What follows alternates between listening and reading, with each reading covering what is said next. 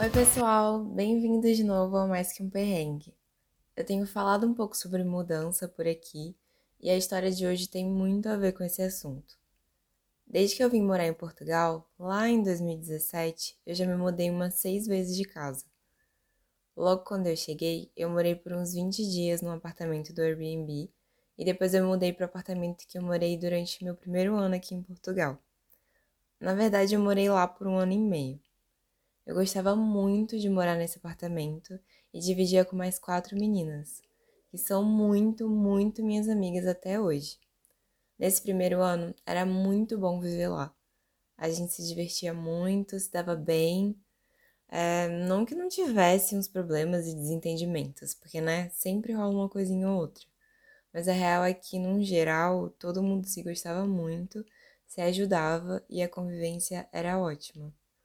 O rolê é que depois desse um ano, duas das meninas que moravam lá saíram. E assim, longa história, mas basicamente o clima e a energia do apartamento mudaram muito com as meninas novas que chegaram. Eu não tinha e não tenho problema nenhum com elas. Nem acho que elas são pessoas ruins nem nada, não é sobre isso. A questão é que eu comecei a não me sentir em casa e eu não estava mais tão confortável lá. Por isso eu decidi que era melhor procurar outra coisa e me mudar. Daí começa a saga de procurar um lugar novo, que não é nada fácil.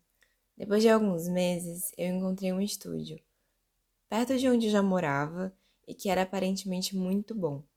Tinha um aspecto de novo, sabe? Reformado, e eu ia poder ter a experiência de morar sozinha, que é uma coisa que eu tava querendo bastante na época. Os primeiros dois meses foram muito tranquilos. O espaço era muito, muito pequeno, mas eu me acostumei rápido e estava gostando de morar lá. Apesar de algumas ressalvas, né? Já que lavar roupa era um puta de um rolê estressante, porque a máquina era num andar bem abaixo do meu e tinha que pagar, e nem sempre a secadora funcionava direito, mas enfim. Fora isso, tinha pouca água quente também, porque o negócio de esquentar a água era bem pequenininho. Mas assim, reclamando de barriga cheia, né? Porque apesar desses probleminhas, eu não tava achando ruim ficar lá. Pelo contrário, eu gostava muito. Nessa época eu já namorava com o Fê e eu ficava muito tempo na casa dele também. E essa informação parece que tá jogada, mas vai fazer sentido mais pra frente. Enfim, um belo dia eu vi uma manchinha na parede, meio escura. E eu lembrei que quando eu fui olhar o estúdio pela primeira vez, a senhora que estava me mostrando, né, me apresentando o lugar, me informou que eles iriam pintar a parede antes de eu entrar. Mas isso não rolou. E eu acabei deixando passar porque eu precisava mudar logo, né, já que eu já tinha avisado ao senhorio do apartamento antigo que eu iria sair. E enfim, a manchinha escura era mofo. Vejam só. Mas como em Coimbra é bem comum aparecer mofo nas coisas por conta da umidade, eu fui lá e limpei. Pena que não resolveu, né, amores? Ficou reaparecendo essa manchinha toda hora, por umas duas semanas. E eu não falei nada com ninguém porque eu tava numa correria muito doida e prestes a viajar para o Marrocos. O que eu não tava esperando, né, é que essa manchinha tão pequena e inofensiva ia se transformar num monstro na minha parede. Eu acredito que o grande problema foi eu ter deixado a casa fechada por algum tempo, porque eu fiquei no Marrocos por uns nove dias. Mas, sinceramente, se não fosse pelo descaso da empresa que cuidava do prédio, isso poderia ter sido evitado. Porque quando eu voltei de viagem, a mancha estava num tamanho que vocês não estão entendendo. Estava ocupando uma grande parte da parede e o mofo já tinha uns pelinhos, sabe? Gente, parecia um bicho, sem zoeira. Eu fiquei apavorada porque o estúdio era bem pequeno e eu dormia logo ali do lado da parede. E as minhas comidas também ficavam bem próximas, porque a cozinha era em frente para onde estava o mofo. Fica difícil de explicar porque o espaço era muito pequenininho e eu nem sou muito boa com esse negócio de espaço e, enfim, não sou a melhor pessoa para explicar essas coisas. Bom, daí eu liguei pro pessoal que lidava com isso, porque eu esqueci de explicar, né? Mas esse estúdio que eu tinha alugado é de uma empresa, não é com um proprietário, sabe? O que sinceramente é bem ruim, na minha opinião, porque tem uma burocracia gigantesca para resolver os problemas. E foi exatamente isso que rolou comigo. Quando eu liguei, falaram que eu ia ter que esperar eles mandarem alguém especializado em reforma para olhar. O que demorou uns dois dias. E eu lá, vendo minhas coisas mofando, junto com a parede. Daí, quando finalmente o senhor enviado pela empresa chegou, ele me falou que para resolver ele teria que subir no telhado, porque era uma infiltração. Mas ia demorar pelo menos umas três semanas, porque estava em época de chuva e ele não ia poder subir. Ou seja, me lasquei, né? Eu fiquei bem chateada com a situação e aí eu liguei para uma das pessoas responsáveis pelo lugar para ver se dava para mudar para outro estúdio ali no mesmo prédio. E até tinha um vago, mas ele era maior e por isso mais caro.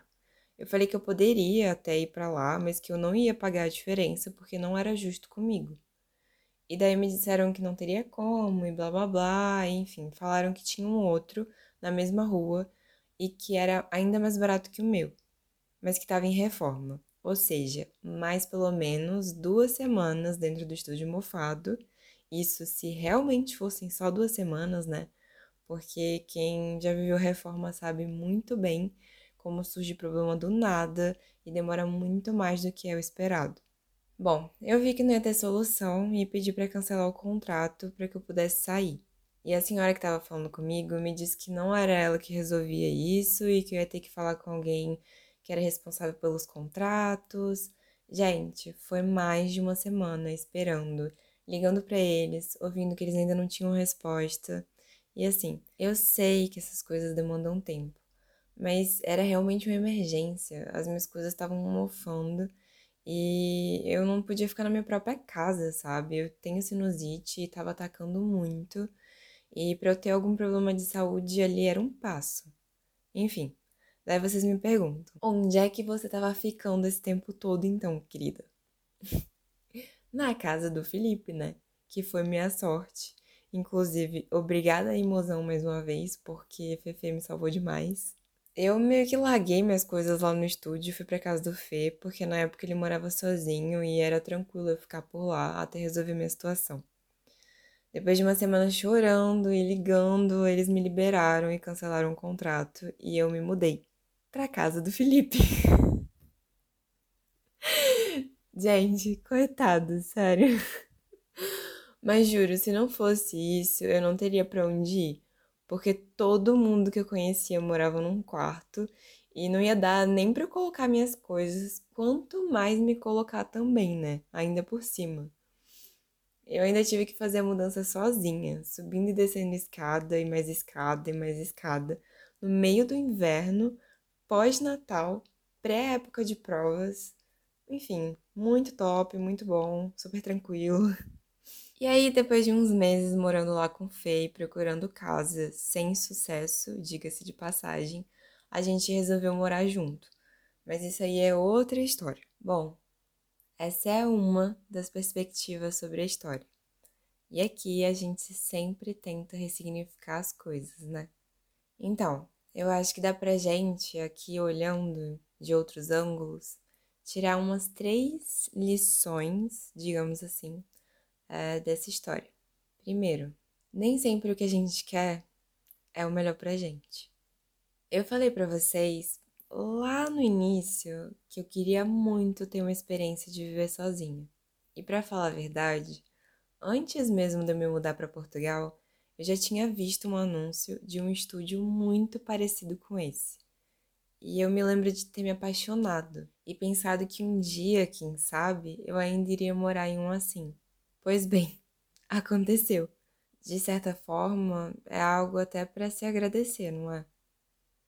Eu realizei uma vontade minha e vivi uma experiência muito legal de ter um espaço meu, mesmo que só por quatro meses. Mas de verdade, em muitos momentos da vida, a gente cria metas e tem sonhos que a gente julga como bons pra gente, mas que podem não ser.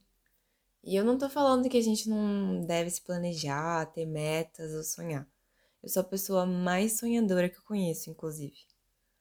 O ponto aqui é se planejar, ter metas e sonhar, tendo a certeza de que a gente não sabe nada do que vai acontecer e que tá tudo bem se as coisas ocorrerem de outro jeito. Porque a gente não sabe onde a vida vai nos levar e por isso a gente não consegue ter uma visão largada de nós mesmos e da nossa vida, para ter certeza, né?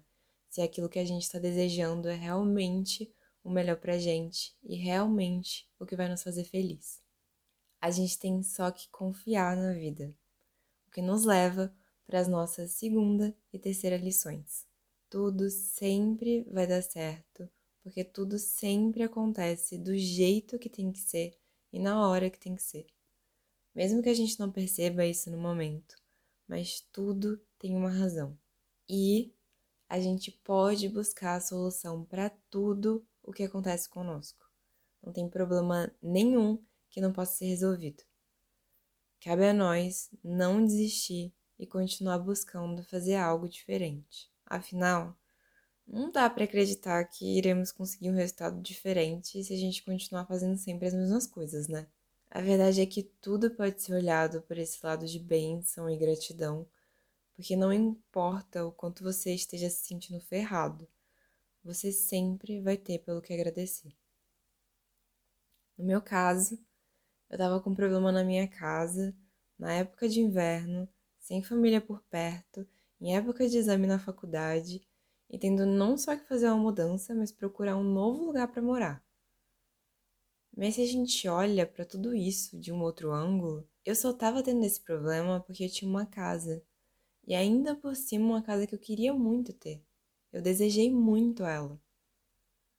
Eu tava sim longe da minha família, mas eles me deram o maior apoio do mundo, se fizeram muito presentes e nunca me deixaram sentir que eu tava sozinha nessa. Além disso tudo, ainda tem o Felipe, que não só me acolheu na casa dele, como me apoiou, me ouviu chorar de ansiedade em alguns momentos, sempre me consolando e fazendo eu lembrar que tudo ia dar certo. Tá vendo só? Tantas bênçãos que a gente até esquece aquilo tudo de ruim que aconteceu. E ruim entre aspas, tá? Porque vou falar de novo. A gente julga muito as coisas que acontecem, mas às vezes elas são só acontecimentos que a gente põe significados negativos ou positivos. Nem sempre algo é bom ou ruim por natureza. Enfim, eu espero de verdade que você esteja bem e feliz. Que apesar desse momento tenso e cheio de tristeza que a gente está vivendo no mundo, você encontre motivos para se alegrar e agradecer. Que você se permita sonhar alto e nunca desista de você mesmo e de buscar sua felicidade. Você não tá sozinho. Lembre-se disso. Você não sente o que você sente à toa. Analisa os seus pensamentos. Analisa sua mente. Presta atenção nos seus sentimentos e não se deixe levar pelos momentos difíceis. Busque a verdade em todos os momentos. Há sempre luz no fim do túnel, por mais clichê que isso seja não deixa de ser real. Um beijo, cheio de esperança para você. Espero que esse episódio tenha te tocado de alguma forma e que você saia daqui um pouco melhor, nem que seja 1% de quando você chegou. Até o próximo.